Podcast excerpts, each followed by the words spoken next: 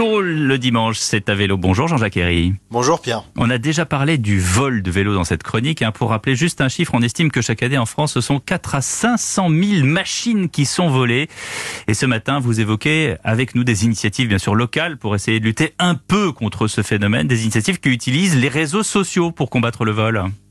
Oui, c'est ça, hein. Facebook et Twitter contre les voleurs. En gros, exemple, à Nantes, il y a un compte Twitter qui a été lancé il y a un an. Il s'appelle très simplement Vélo Volé Nantes. Au départ, euh, il a été lancé par une seule personne. Et maintenant, ils sont une dizaine de cyclistes à s'en occuper, dont Corinne.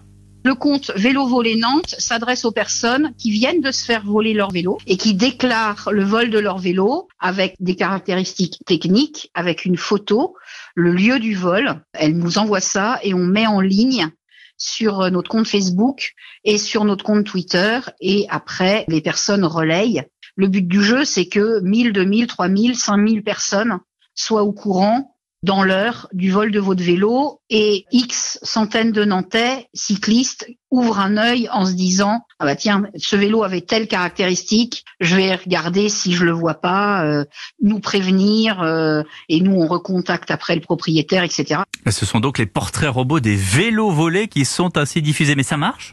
Bah, il y a des résultats, hein, parce que si on mm. regarde le, bilan 2020 du compte, ce sont quand même 45 vélos qui ont été retrouvés à Nantes, hein, sur 155 avis de recherche lancés.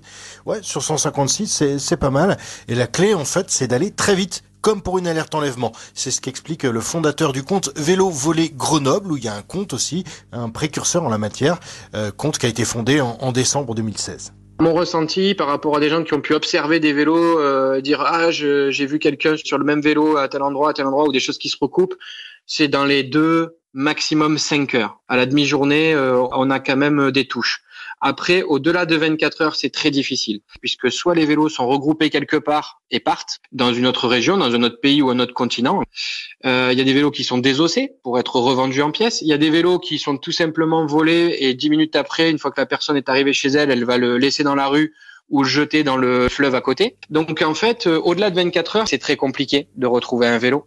Voilà, et en parallèle, les équipes mobilisées euh, surveillent également les sites de vente en ligne hein, du type euh, Le Bon Coin et sont capables d'identifier assez vite les annonces, on va dire, douteuses qui concernent des vélos.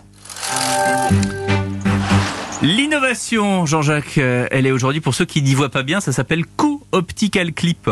Oui, dur de ne pas y voir très bien hein, quand on pédale et malheureusement souvent il est très compliqué euh, d'adapter des verres correcteurs sur des lunettes sportives à cause de leur forme mm. euh, un peu spéciale, un peu profilée. Eh bien, la marque italienne Q Eyewear vous propose une petite monture de lunettes assez légère à adapter sur ces lunettes sportives.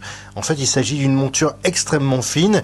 Dessus, vous pouvez faire monter des verres de vue par votre opticien. Une fois que c'est fait, il n'y a plus qu'à la glisser et à la clipser à l'intérieur euh, des lunettes de la marque. C'est très léger et honnêtement pas très cher et euh, ça peut sauver vos sorties vélo. Ça coûte seulement 50 euros. Merci Jean-Jacques Merci à vous.